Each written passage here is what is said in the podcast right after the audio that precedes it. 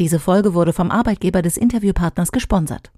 Heise Meets, der Entscheider Talk, ist der Podcast mit Entscheidern für Entscheider. Wir besprechen kritische, aktuelle und zukunftsgerichtete Themen aus der Perspektive eines Entscheiders. Gisela Strenat begrüßt Persönlichkeiten aus Wirtschaft, Wissenschaft und Politik. Immer aktuell und nah am Geschehen.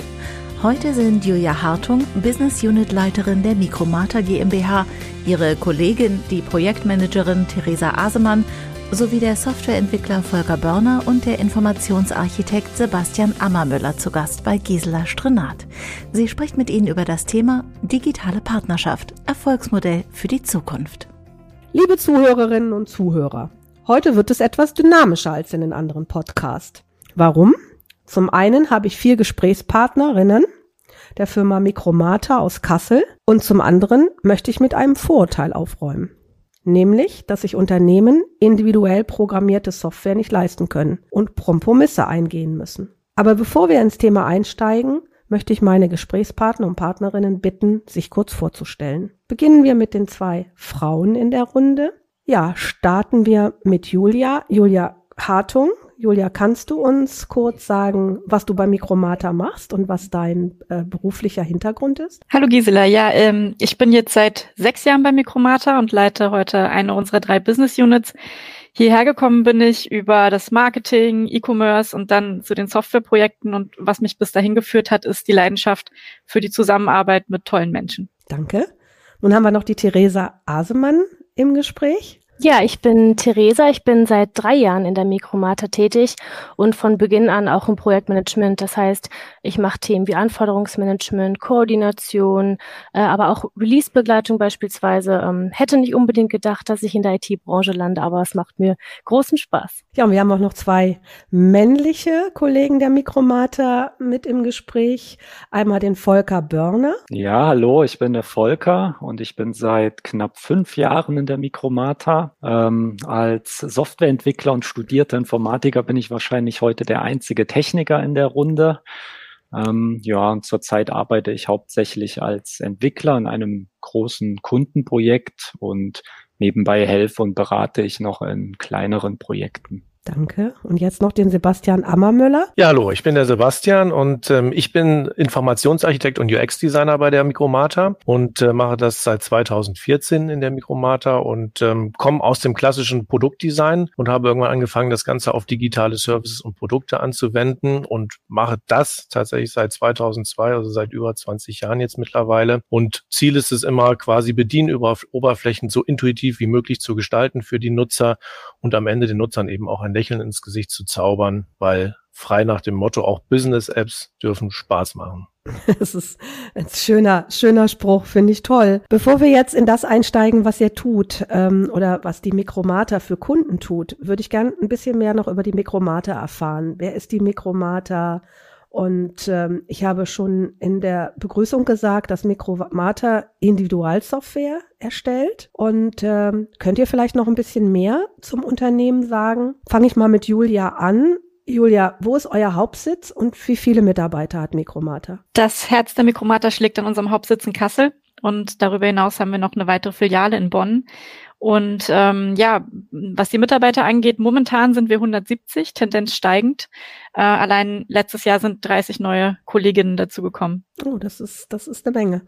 Ganz toll. Theresa, vielleicht die Frage an dich. Wann wurdet ihr gegründet und von wem?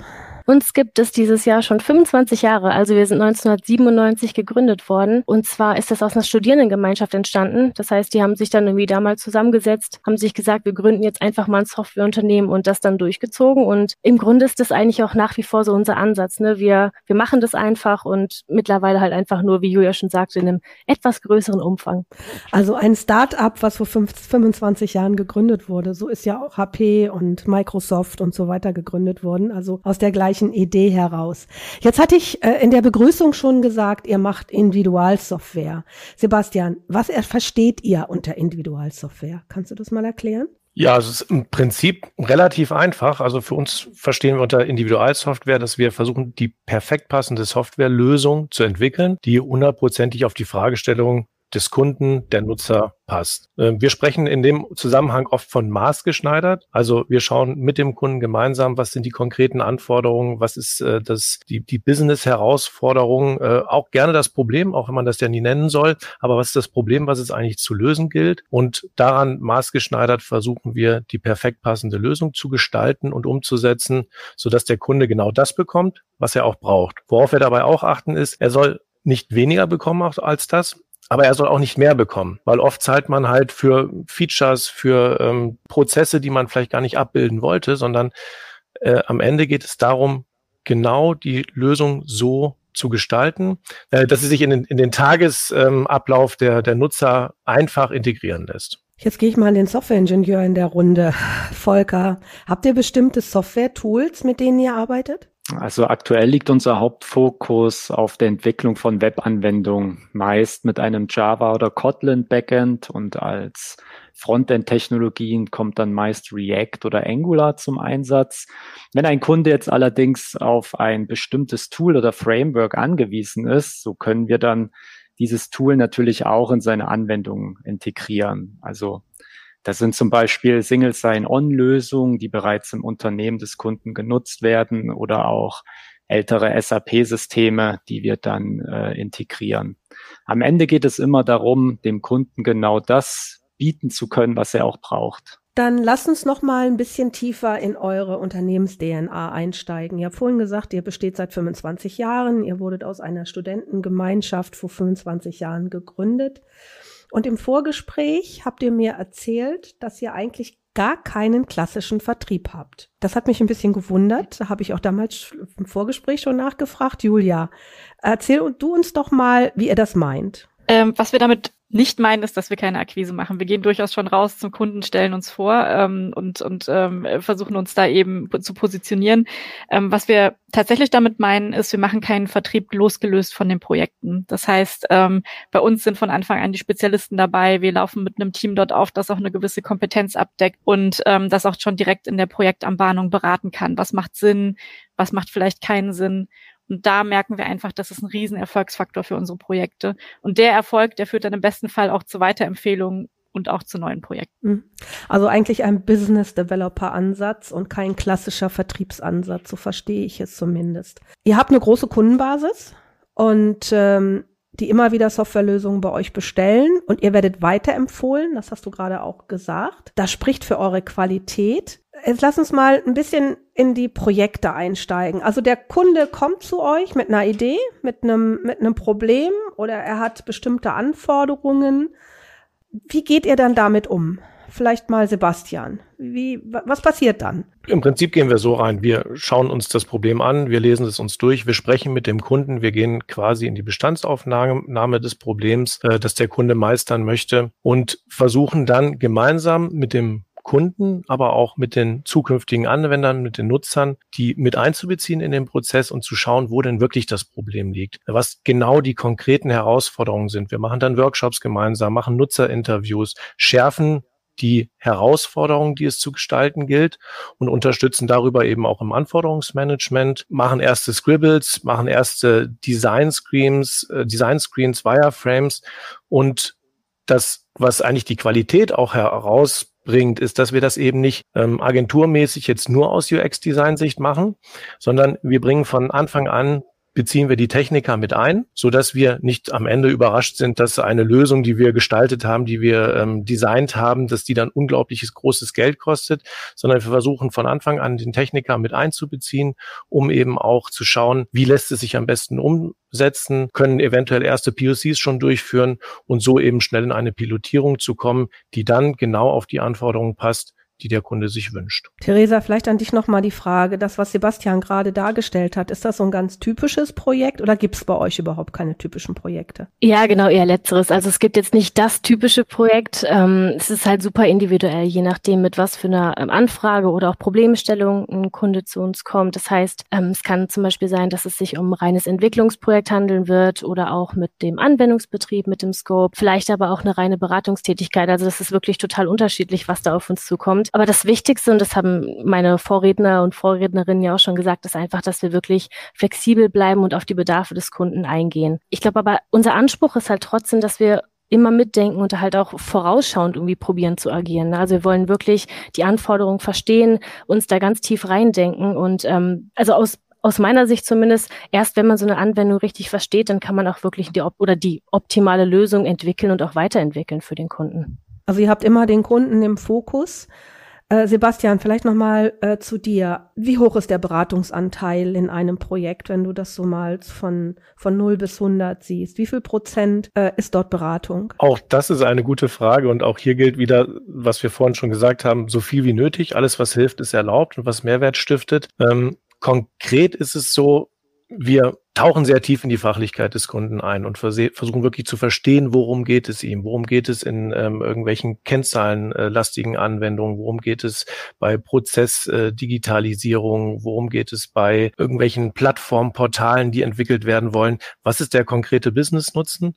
Und da unterstützen wir auch eben beratend, dass wir ihn mit der Ideenfindung gerne schon unterstützen. Mhm. Dass wir, äh, ich hatte es eingangs gesagt, dass wir relativ früh anfangen, ähm, Nutzerinterviews zu führen, dass wir ähm, Value Proposition Design äh, anwenden, dass wir versuchen, den Nutzen sehr stark herauszubringen und betreuen dann eben, sage ich mal, auch über das UX-Design qualitätssichernd über den gesamten Prozess, dass das, was wir, was wir gestaltet haben, dass das auch am Ende beim Nutzer ankommt. Und die Beratung kann über die eigentliche Kernleistung, äh, die Softwareentwicklung eben auch hinausgehen. Und ähm, es kann eben auch sein, dass wir im Rollout unterstützen, dass wir feststellen, wenn äh, Nutzer vielleicht hm, durchaus auch ein bisschen skeptisch sind auf die Anwendung, die sie vielleicht in einem oder einem halben Jahr oder in drei Monaten erwartet, dass wir gegebenenfalls auch im Change Management unterstützen und äh, eine Kommunikationskampagne mit ausarbeiten. Und das ist, glaube ich, so dieses tatsächlich von null bis 100 Prozent äh, bieten wir an der Stelle alles an, was eben dazu führt, dass der Kunde Lust hat auf das Projekt und es eben auch bei ihm mhm. ankommt. Volker, magst du das vielleicht nochmal ergänzen, so aus deiner Softwareentwicklersicht? Genau, da ist das auch sehr, sehr unterschiedlich. Also wir haben einerseits Projekte, wo man als Entwickler vielleicht einmal pro Woche mit dem Kunden via E-Mail in Kontakt steht. Andererseits gibt es aber auch Projekte, wo man wirklich dauerhaft und täglich den Kunden berät. Das kommt immer auf das Projekt drauf an. Julia, du hast vorhin gesagt, ähm, Mikromata gibt es jetzt seit 25 Jahren. In den 25 Jahren habt ihr sicherlich jede Menge Best Practices gesammelt. Also da kommt ja einiges an Projekten zusammen.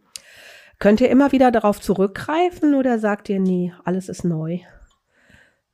Ich denke, da, da muss man dann gucken, dass man wirklich die Waage findet. Also ja, es entwickeln sich Best Practices. Wir haben da ein gewisses Methodenset, was wir einsetzen oder bestimmte Vorgehensweisen, die sich bewährt haben. Und auf der anderen Seite darf man sich aber nicht in so einer vermeintlich falschen Sicherheit wiegen, nur weil eine Methode einmal funktioniert hat in einer Situation, dass sie dann auch auf eine andere anwendbar und übertragbar ist. Ähm, aber ich denke, ich denke, die Best Practices, äh, die wir da sehen, sind auf jeden Fall in der Kommunikation, in der Zusammenarbeit zu schauen, dass man das richtige Toolset findet, mit dem Kunden eine gemeinsame Basis findet, auf der man sprechen kann. Und das ist universal übertragbar auf alle Projekte. Vielleicht nochmal die Frage an euch. Ich weiß nicht, ob das jetzt Julia oder Theresa beantwortet. In welchen Branchen seid ihr dann tätig? Gibt es hier Schwerpunkte, wo ihr die meisten Erfahrungen habt, Julia? Ähm, tatsächlich haben wir oder sind wir bewusst in verschiedenen Branchen tätig. Ähm, das hat nicht nur betriebswirtschaftliche Hintergründe, das ist für uns einfach so, wir lieben die Abwechslung in den Fachlichkeiten. Und ähm, unsere Kunden haben auch sehr unterschiedliche Größen. Da ist alles dabei, vom kleinen regionalen äh, Mittelständler bis hin zu großen Konzernen, die international tätig sind, weil auch dieser Unterschied in den Kulturen für uns total spannend ist von den Leuten, die wir, mit denen wir zusammenarbeiten. Wenn man mal auf so Schwerpunkte guckt, gibt es natürlich ein paar Branchen, in denen wir verstärkt tätig sind. Das hat sich über die Jahre entwickelt entwickelt, zum Beispiel Automotive, Logistik, Medizintechnik, ähm, da haben wir Kunden, aber auch eben andere Branchen. Und ähm, was wir auch jetzt verstärkt tun, ist, dass wir uns in Forschungsprojekten zum Beispiel beteiligen, um da mal so ganz neue Dinge ausprobieren zu können und in so etwas äh, ja abgefahrenere Themengebiete zu gehen, zum Beispiel Machine Learning. In der Zusammenarbeit mit dem Kunden, ähm, habt ihr da auch Arbeitsmethodiken, die ihr einsetzt? Oder arbeitet ihr da so, wie es gerade kommt, Sebastian? Wenn, wenn ihr Arbeitsmethoden habt, vielleicht kannst du auch noch sagen, welche. Ja, also wir haben Arbeitsmethoden, wir haben einen bewährten Methodenmix, den wir gerne zum Einsatz bringen. Tatsächlich von der Ideenfindung über das Anforderungsmanagement bis hin zu ersten äh, Clickdummies, Prototypen, Nutzertests. Da sind eigentlich keine Grenzen gesetzt. Als erstes entscheiden wir uns natürlich für eine passende Projektmanagement-Methode. Gerne auch im Team, gemeinsam mit dem Kunden. Gehen wir nach klassischem Wasserfall vor oder arbeiten wir agil? Äh, wollen wir Scrum nutzen? Wollen wir Kanban nutzen? Wenn Scrum, wollen wir in zwei Wochen Sprints arbeiten, in drei Wochen Sprints? Wie sind die Termine beim Kunden gelegen? Äh, wie können es auch die Teams gut umsetzen? Und all diese Themen spielen dabei rein, wenn wir, sage ich mal, uns für die richtigen Arbeitsmethoden erstmal entscheiden gemeinsam. Und was das Thema Arbeitsmethoden angeht, in letzter Zeit waren wir natürlich, äh, wie viele von uns, äh, viel in Remote-Workshops unterwegs, haben mit virtuellen Boards viel gearbeitet und äh, auch dort natürlich ähm, beispielsweise ähm, Methoden wie User Story Mapping, um einfach erstmal, äh, sag ich mal, die, die, die Anforderungen zu greifen und auch erstmal textlich sichtbar zu machen in einer, einer geordneten Reihenfolge, lassen sich darüber gut abbilden und das haben wir auch in vielen Projekten genutzt. Und darüber hinaus ähm, vom UX-Design wieder auch gesehen, ist es natürlich, äh, wenn wir gemeinsam an Screens arbeiten, wenn wir erste Visualisierungen schärfen, dann stellen wir die auch äh, in verschiedenen Tools zur Verfügung, dass der Kunde zeitnah Feedback geben kann, ähm, so dass wir, sage ich mal, auch darüber durchaus remote auch viele Dinge optimiert und effizienter gestalten können heute, als man, sage ich mal, früher zusammen vor Ort gearbeitet hat. Wobei auch da möchte ich noch sagen, am schönsten ist und bleibt es einfach vor Ort, weil äh, face to face am Whiteboard zu stehen, am Brown Paper gemeinsam äh, am, am Flipchart Screens zu entwerfen und zu zeichnen, ist einfach eine ganz intensive Auseinandersetzung und das ist auch das, was uns natürlich treibt an der Stelle, dass wir intensiv in die Fachlichkeit des, des Kunden einsteigen und mit ihm wirklich auch um jeden ähm, um jeden Mehrwert eigentlich falschen und ringen und gucken, dass wir das beste Produkt so auf den Punkt bringen. Mhm. Sebastian, noch eine Frage an dich. Welches Know-how muss denn der Kunde mitbringen, wenn er mit euch am Flipchart arbeitet? Was, was muss er mitbringen, damit er am Ende ein gutes Projekt bei rauskommt? Im Prinzip keines. Er muss seine Fachlichkeit mitbringen, er muss offen sein, er muss Lust haben auf ein gutes digitales Produkt und eben auch den Weg der Auseinandersetzung dahin. Und im, im kleinsten Fall, sag ich mal, oder im besten Fall kann der Kunde schon mal sein Problem oder eben die richtige Fragestellung benennen und damit beginnt jede gute Lösung und viel mehr braucht es eigentlich gar nicht, weil wir bringen ganz viel mit, wie auch gerade schon gesagt, ähm, ob Fokusgruppen, Design Sprints, je nachdem, was gerade gebraucht wird, äh, das bringen wir mit und ich glaube, ansonsten würde es jetzt den Rahmen sprengen. Aber das ist eigentlich der Punkt. Da sind wir ähm, vollkommen offen. Theresa, Habt ihr von eurer Seite beim Kunden immer ein festes Team oder, oder ändert sich das? Oder sagt ihr, das ist jetzt das Kundenprojekt und da arbeitet dieses Team mit dem Kunden zusammen? Genau, also wir haben pro Kunde oder pro Projekt ähm, haben wir auf jeden Fall ein festes Kernteam. Das ist auch vor allem deswegen wichtig, weil wir halt Ne, das habe ich vorhin auch schon gesagt, wir wollen wirklich einfach verstehen, was wir da tun und die Anwendung verstehen. Und wenn man da jetzt wirklich so total ähm, variabel irgendwie agieren würde, dann würde man da eigentlich nur an der Oberfläche kratzen. Aber was wichtig ist, also auch je nach Anforderung oder Bedarf, den der, den der Kunde hat, kann man natürlich immer Experten aus verschiedenen Bereichen mit hinzuziehen. Also ob das jetzt mhm. ähm, für Pentests beispielsweise ähm, jemand aus dem Security-Team ist oder wenn es äh, spezielle Security-Anforderungen gibt, UX-Anforderungen, ähm, dann kann man das Team eben immer so skalieren, dass es dann passt. Mhm. Jetzt muss ich noch mal auf Sebastian zurückgehen. Du hast vorhin so schön erklärt, wie bei euch die Teams arbeiten und nach äh, welchen Arbeitsmethoden äh, ihr arbeitet. In der Zusammenarbeit mit dem Kunden, was lernt ihr voneinander? Also das ist ja ein Geben und Nehmen. Was, was lernt ihr da? Absolut. Also ich würde sagen, wir lernen beide voneinander und zwar in, wir lernen erstmal viel über die Fachlichkeit von den äh, Experten in den Projekten und in unterschiedlichsten Bereichen, unterschiedlichsten Fachdomänen und gleichzeitig lernen wir natürlich auch viel über Arbeitsweisen, weil es ist ja nicht so, dass wir jetzt quasi kommen und sagen, nach der Art und Weise arbeiten wir, sondern wir kommen ja auch auf ein Set von Arbeitsweisen, die sich beim Kunden auch schon bewährt haben. Und da lernen wir genauso neue Arbeitsweisen, ob es große Programme sind oder kleine Sprintprojekte. Und das ist, glaube ich, auch so das, wo wir eben gemeinsam mit dem Kunden als Team wachsen und voneinander ganz, ganz, ganz viel lernen. Lass uns nochmal in das Thema Softwareentwicklung reingehen. Seit einigen Jahren sprechen wir ja immer stärker davon, dass wir Software in der Cloud entwickeln oder dass wir Verfahren oder Daten in der Cloud halten. Macht es für euch einen Unterschied, ob es eine Cloud-Anwendung oder eine beim Kunden gehostete Software ist?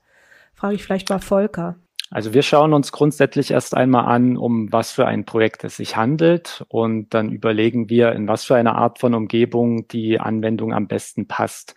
Wir sind in der Mikromata schon sehr früh in das Cloud-Thema eingestiegen und dadurch haben wir ein breit aufgestelltes Wissen in den verschiedenen Teams, wenn es um die Entwicklung oder auch den Betrieb in der Cloud geht. Und ähm, wenn man sich jetzt am Ende für eine Art des Betriebs entschieden hat, so wird es dann von dem Kernteam realisiert oder man holt sich die entsprechenden Experten aus der Mikromata und setzt es dann gemeinschaftlich um. Julia, äh, vielleicht noch mal an dich die Frage. Nun gibt es ja ganz viele große Cloud-Anbieter, Hyperscaler. Kann der Kunde sich seinen Cloud-Anbieter selber aussuchen? Seid ihr da komplett raus? Oder empfiehlt ihr etwas? Wie, wie funktioniert da die Zusammenarbeit zwischen Kunde, Cloud-Anbieter und euch? Also grundsätzlich kann der Kunde bei uns da selber wählen. Wir, wir limitieren dann nicht, wir beraten gerne, aber ähm, die Wahlmöglichkeit ist immer da und ähm, so ist das bei den Projekten, die wir bisher in der Cloud aufgesetzt haben, auch äh, schon passiert. Das heißt, wir haben Kunden, die haben sich für die großen Anbieter entschieden. Wir hosten sowohl Dinge in der AWS als auch in der Azure, sowohl bei Instanzen, die der Kunde stellt, als auch auf Instanzen, äh, die von uns gestellt werden.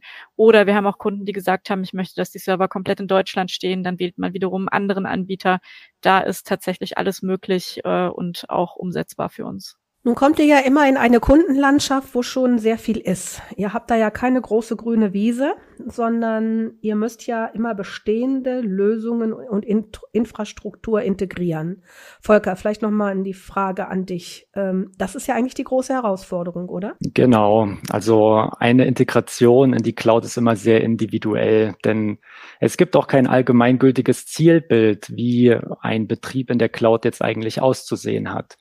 Also auch beispielsweise von der Cloud Native Computing Foundation, das ist quasi so der Schirmherr des Cloud Computings, gibt es keine feste Definition, wie so ein Betrieb in der Cloud auszusehen hat oder was beispielsweise auch Cloud Native ist. Also sie sagen nur, dass bestimmte Cloud Native Technologien dir bei bestimmten Problemen helfen und dann zählen sie auch diese Technologien auf.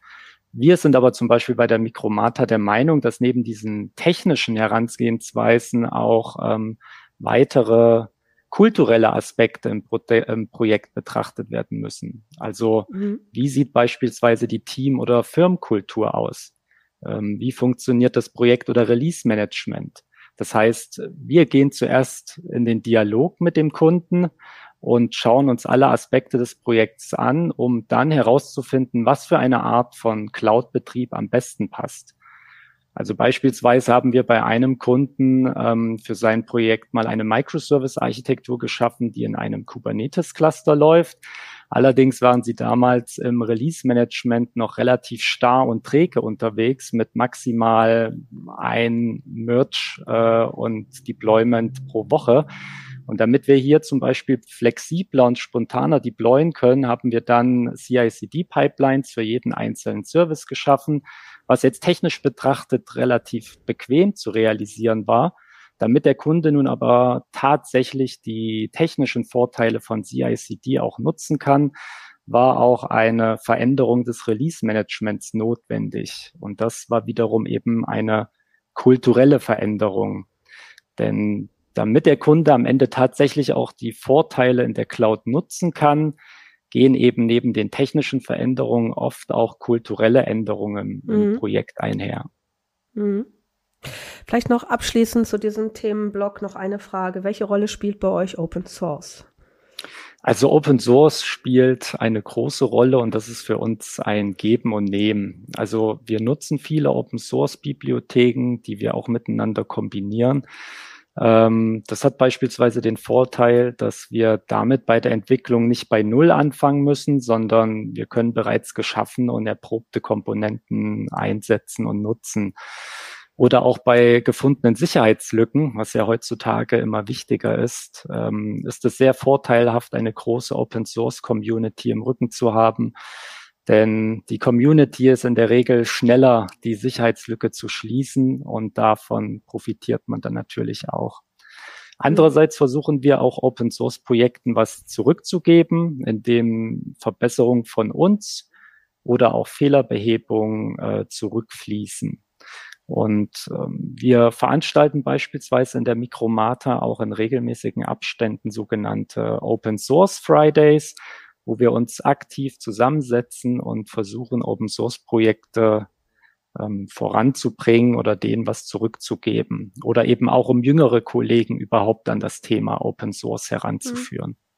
Mhm. Mhm, spannend. So, mal eine Frage an Julia. ähm, wenn ich das Gespräch, was wir bislang hatten, so Revue passieren lasse, sagt ihr, ihr könnt eigentlich jede an euch herangetragene Anforderung lösen und das auch noch zu einem fairen Preis. Wo seht ihr nun euer Alleinstellungsmerkmal, euren USP zum Kunden? Wie mhm. definiert ihr den? Ich würde sagen, ähm, unsere Stärke ist, dass wir einerseits Technik und auf der anderen Seite aber auch Methoden der Zusammenarbeit gleichermaßen beherrschen und ähm, dann aber parallel dazu einen großen Wert auf die Fachlichkeit des Kunden legen und wirklich versuchen, die zu verstehen und, ähm, und da ganz tief gedanklich einzusteigen. Und ähm, dabei haben wir immer das Ziel, gut funktionierende Software bereitzustellen. Und ob die gut funktioniert, das sagt uns am Ende der Kunde beziehungsweise die Nutzer der Software. Und ähm, deswegen ist es uns sehr, sehr wichtig, sehr partnerschaftlich, sehr eng mit unseren Kunden zusammenzuarbeiten und die Nutzer früh mit einzubeziehen. Und ähm, das ist dann die Stelle, wo wir von unseren Kunden gesagt bekommen, Mensch, wenn man mit euch zusammenarbeitet, dann funktioniert es am Ende. Deswegen denke ich, da liegt unsere Stärke. Das ist euer USP. Sebastian, wenn das so läuft, und du hast vorhin ja auch äh, sehr schön erzählt, wie das beim Kunden am Flipchart aussieht, wo nehmt ihr eure Motivation als Team her? Was beflügelt euch? Das passiert auf drei Ebenen. Im Prinzip es ist einmal die gute Zusammenarbeit mit dem Kunden, die wir haben, was Julia auch gerade schon gesagt hatte. Wir sind wertschätzend äh, unterwegs mit dem, mit dem Kunden. Wir überlegen uns gemeinsam, was eigentlich gebraucht wird. Dann ist es natürlich auch das Produkt, was wir gestalten, den Nutzen, den wir stiften.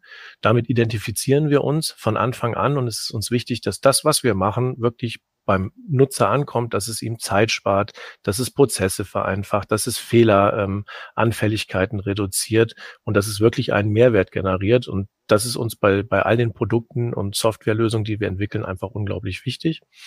Und am Ende aber auch eben auch, und das ist der dritte Faktor, die Zusammenarbeit im Team die ist genauso wichtig, dass wir eben nicht äh, jeder für sich alleine in seiner, sag ich mal, Fachdisziplin irgendetwas tut, sondern dass man von vornherein den interdisziplinären Austausch sucht und versucht genau zwischen den Welten die beste Lösung zu entwickeln. Und das sorgt einfach ähm, für unsere, unsere tägliche Motivation, unseren täglichen Antrieb. Theresa, ähm, vielleicht nochmal die Frage, was könnt ihr neben Mitarbeiterskills noch aus eurem Haus individuell beitragen? Was bekommt der Kunde noch? Also was für uns zumindest sehr wichtig ist, ist, dass wir uns intern austauschen und jetzt nicht nur im Projekt selbst, sondern auch projektübergreifend, BU-übergreifend.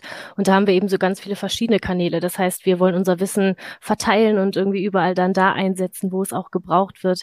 Ähm, ob das jetzt so Tech-Kreise sind, die wir haben, oder ob das Security-Meetups sind ähm, oder auch ein Kreis, wo sich dann alle ProjektmanagerInnen austauschen können.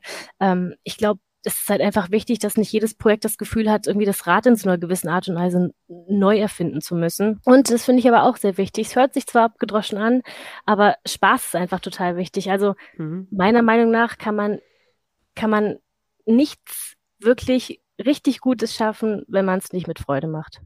Das ist, glaube ich, im Leben immer so. Es muss alles viel Freude machen und dann wird's auch, wird's auch einfacher. Sebastian, übernehmt ihr eigentlich jedes Projekt, das an euch herangetragen wird oder sagt ihr, nö, das äh, passt nicht zu uns? Da antworte ich jetzt mal mit einem klaren Nö, passt nicht zu uns. ähm, ist, ist es genau wie du sagst. Also Kunde und Projekt muss genauso zu uns passen, wie wir eben zum Kunden und zum Projekt und äh, was eigentlich entwickelt wird an der Stelle. Die Chemie muss stimmen zwischen uns und dem Kunden. Und das ist einfach die Basis für eine ja am Ende offene und vertrauensvolle Zusammenarbeit, die für ein Projekt, ähm, was wir machen, einfach ein, ein wichtiger Grundstein ist. Und eben auch für eine erfolgreiche Partnerschaft an der Stelle. Weil ich denke, das können wir auch sagen, ein Projekt, was wir machen, ist keine Eintagsfliege, wo wir mal anfangen zu entwickeln, äh, da machen wir es fertig und geben es ab, ähm, sondern ein Projekt, was wir entwickeln, damit identifizieren wir uns, da stecken wir drin und das geht in der Regel auch immer weiter und äh, es kommen immer wieder neue, viele Facetten auch hinzu. Und das ist im Prinzip der Punkt, wo wir auch sagen, das ist bei einem Projekt, was wir machen, für uns wichtig, dass es zu uns mhm. passt mhm. und wir zum Kunden passen. Mhm. Theresa, womit überzeugt ihr eure Kunden? Was, äh, was ist euer Geheimnis? Ich glaube einfach die Herangehensweise an Projekte, also dass wir eben nicht sagen, okay, wir wollen einfach jetzt nur ganz, ganz schnell fertig werden, sondern dass wir wirklich äh, tief einsteigen, was ja der Julia jetzt schon gesagt hat. Gleichzeitig aber vor allem auch die Erfahrung, die wir halt aus laufenden Anwendungen haben. Also teilweise sind das wirklich Applikationen, die jetzt schon seit mehr als zehn Jahren von uns betreut werden und daraus lernt man einfach enorm viel und kann das dann eben auch entsprechend an andere Projektteams weitergeben. Glaube aber auch, dass es sowas ist wie dass man Dinge anspricht, die wichtig sind, obwohl sie vielleicht auch mal unangenehm sein können zu kommunizieren. Also beispielsweise, wenn sich jetzt äh, der Kunde ein ganz besonderes Feature wünscht, in dem wir jetzt für den Nutzer keinen wirklichen Mehrwert sehen, dass wir dann halt auch sagen, okay, aus unserer Sicht nicht wirklich notwendig, das mit einzubauen. Und wir haben hier irgendwie einen anderen Lösungsvorschlag oder wir haben einen anderen Vorschlag, ähm, wo wir jetzt glauben, das würde vielleicht noch ein bisschen mehr Nutzen schaffen. Und ähm, ja, ich glaube, das sind so eigentlich die, die wichtigsten Punkte aus meiner Sicht. Ich glaube, das sind schon eine ganze Menge. Julia, lass uns noch mal in ein konkretes äh, Projekt einsteigen. Ihr sagt, der Kunde bekommt alles aus einer Hand. Was bedeutet das, alles aus einer Hand? Also erstmal braucht es für ein wirklich gutes Softwareprojekt wirklich gute Softwareentwicklung. Das ist das äh, A und O und die Grundlage.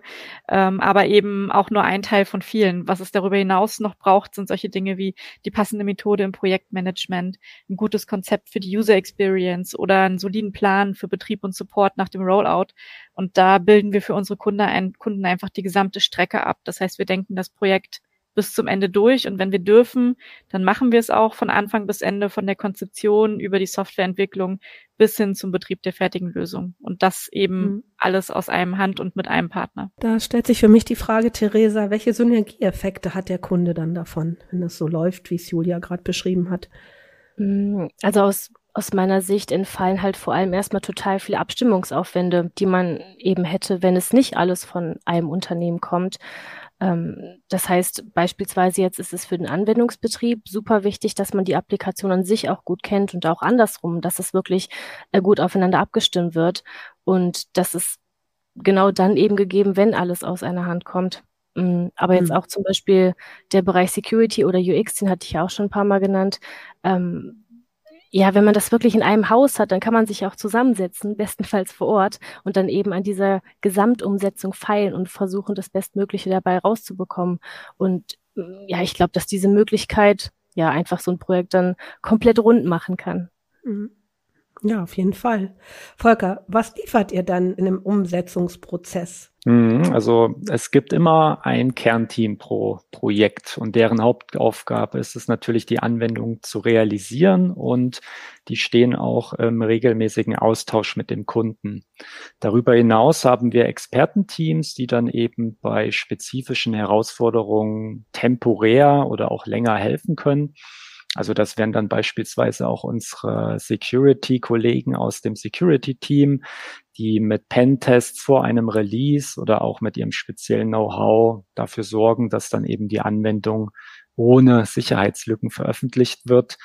Oder auch unsere UX-Designer, die dann eben ein optimales User-Interface schaffen können. Sebastian, vielleicht nochmal zum Abschluss dieses, dieser, dieser Fragerunde, die, äh, die, die Frage an dich.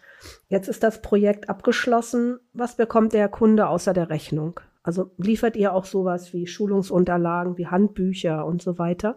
Oder ähm, ist das nicht mehr in eurem Projekt drin? Doch, doch. Also zunächst bekommt der Kunde mal eine intuitive und stabile und performante Softwareanwendung, die seine Herausforderungen abdeckt.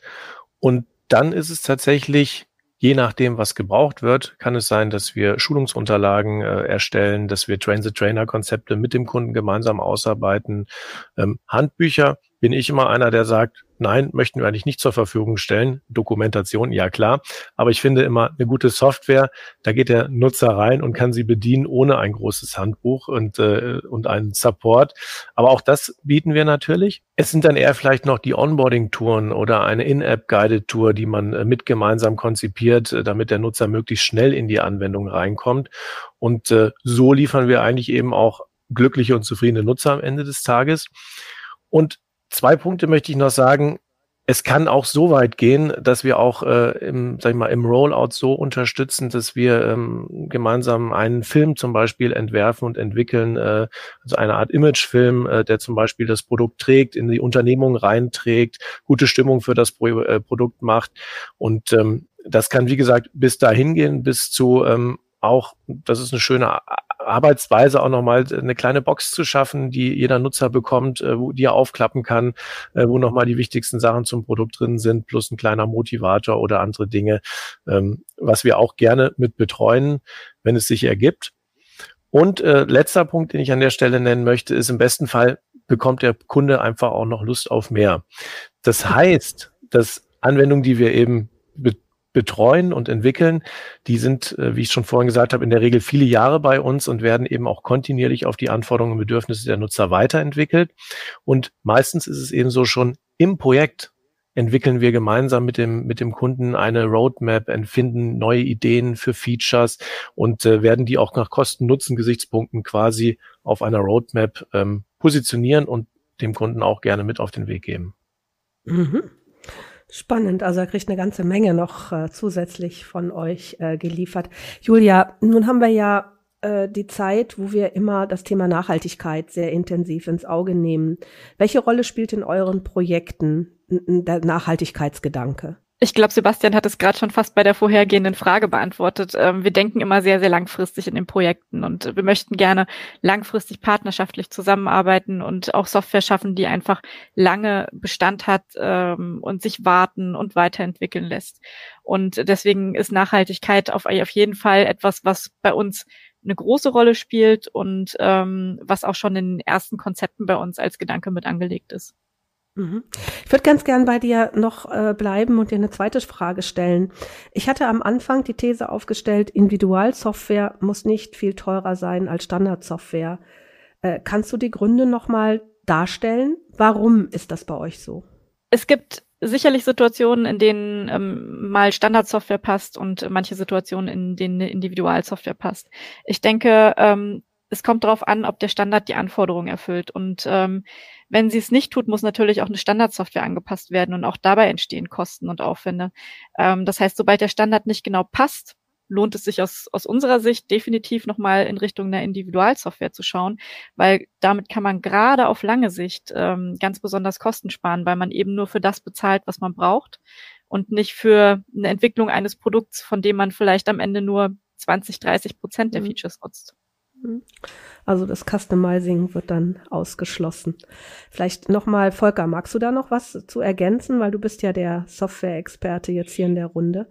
Gerne, genau. Also ich habe auch das Gefühl, dass manche Leute denken, dass man bei der Entwicklung von Individualsoftware immer bei Null anfängt und gar nichts hat. Also quasi vor dem weißen Blatt äh, in der Entwicklungsumgebung beginnt. Aber dem ist nicht so. Wie ich ja schon erwähnt habe, nutzen wir viele Open Source Bibliotheken und dadurch können wir halt bereits bestehende und erprobte Komponenten nutzen und auch miteinander verbinden. Und mit diesem Ansatz kann man eigentlich mit relativ wenig Aufwand schon was Individuelles entwickeln. Und die Einstiegshürde dafür ist dann auch durchaus gering. Was, Julia, was sind eure größten Herausforderungen im Unternehmen? Das würde ich zum Abschluss nochmal ganz gern wissen. Wo, wo sind eure Herausforderungen im Moment? Ich würde sagen, die Herausforderungen, die liegen immer da, wo es ähm, am komplexesten ist und äh, das ist im Zwischenmenschlichen. Ähm, ich glaube, die größte Herausforderung, der wir uns aber auch immer wieder stellen, ist, dass wir, wenn wir ein neues Projekt anfangen, ein gut funktionierendes Team formen müssen, das vertrauensvoll und partnerschaftlich zusammenarbeiten kann. Und ähm, dafür braucht es die passenden Methoden der Zusammenarbeit, die passenden Technologien, die passenden Leute für ein Projekt, sowohl auf Dienstleisterseite als auch auf Kundenseite. Und wenn man da die richtige Mischung gefunden hat, dann merkt man das sofort, dann, dann läuft das. Und ähm, um aber an diesen Punkt zu kommen, braucht es Offenheit und Vertrauen von beiden Seiten. Und da muss man daran zu arbeiten und immer dran zu bleiben, das ist eine mhm. Herausforderung. Ja, das glaube ich. Nun hattest du am Anfang, glaube ich, gesagt, ihr habt dieses Jahr schon 30 Mitarbeiter, Mitarbeiterinnen eingestellt. Habt ihr denn noch offene Stellen? Sucht ihr noch Mitarbeiter? Das muss ich natürlich bei einem Fachkräftemangel an dieser Stelle auf jeden Fall nochmal fragen. Ja, auf jeden Fall. Also gute Köpfe können wir immer gebrauchen. Und ähm, auch wenn gerade keine, keine dedizierten Stellen bei uns ausgeschrieben sind, wir führen auch häufig einfach Gespräche mit Leuten, wo wir sagen, Mensch, das könnten wir uns vorstellen, das passt. Und dann schauen wir, wo es passt. Jetzt sind wir eigentlich schon fast am Ende unseres Gespräches. Ähm, ich würde aber ganz gern von jedem von euch nochmal so in einem äh, Satz auf den Punkt gebracht wissen, ähm, was ist für euch das Wichtigste? Also einfach nochmal so ein, ein Abschlusssatz von jedem. Ich fange mal mit Sebastian an. Was würdest du da sagen, aus deiner Tätigkeit heraus, auf deinem Aufgabengebiet? Was ist das Wichtigste? Kurz und bündig. Ich versuche es. Das Wichtigste ist immer erst den Nutzer zu fragen, keine Softwareentwicklung ohne den zukünftigen Anwender zu machen. Ich finde, es klingt immer so absolut logisch, wird dennoch aber immer wieder gerne vergessen. Deswegen mein Appell, wenige Interviews können einen enormen Einblick in die tatsächlichen Bedürfnisse des Nutzers geben und den sollte man sich holen. Manchmal mit dem zweiten Herrn in der Runde weiter. Volker, was würdest du sagen? Also als Entwickler würde ich sagen, sollte man immer hungrig und neugierig auf neue Technologien und Trends schauen. Die Lust, am Puls der Zeit zu bleiben und dann eben ja, mit einer großen Portion Leidenschaft das Beste aus dem Projekt herauszuholen. Theresa, wie sieht's bei dir im Aufgabengebiet aus? Genau, also aus Sicht Projektmanagement, und das mache ich auch sehr, sehr viel, ist einfach reden. Und zwar mit dem Kunden. Also gegenseitiges Vertrauen braucht einfach Zeit, das ist ganz normal. Und äh, wir können und dürfen auch nicht erwarten, dass jedes neue Projekt dann direkt so startet wie ähm, eine langjährige Partnerschaft, die wir pflegen. Julia.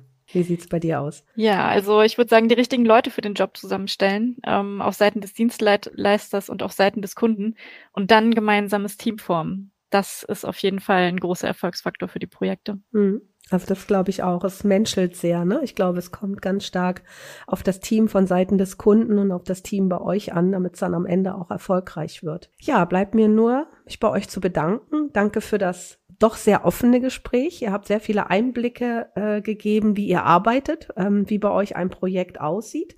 Ich habe eine ganze Menge gelernt, dass es um Menschen geht und nicht ausschließlich nur um Tools. Es geht um Skills und es geht um eine optimale und gute Zusammenarbeit. Ja, und ich hatte ja am Anfang schon die These aufgestellt, Individualsoftware äh, muss nicht unbedingt teuer sein. Das kann sich eigentlich auch jeder leisten. Und ich glaube, ihr habt auch gezeigt, dass man mit sehr viel Sympathie und mit guten Teams und auch mit sehr viel Erfahrung Erfahrung das auch beim Kunden hervorragend umsetzen kann. Vielen Dank. Euch weiterhin viel Erfolg. Euch persönlich, aber auch dem Unternehmen Mikromata für die nächsten 25 Jahre.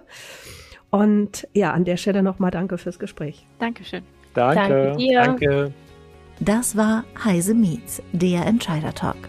Beim nächsten Mal begrüßt Gisela Stronat Professor Dr. Wolfgang Prinz, stellvertretender Institutsleiter des Fraunhofer Institut für angewandte Informationstechnik FIT, zum Thema Blockchain, Basistechnologie für den Sprung in die digitalisierte Zukunft.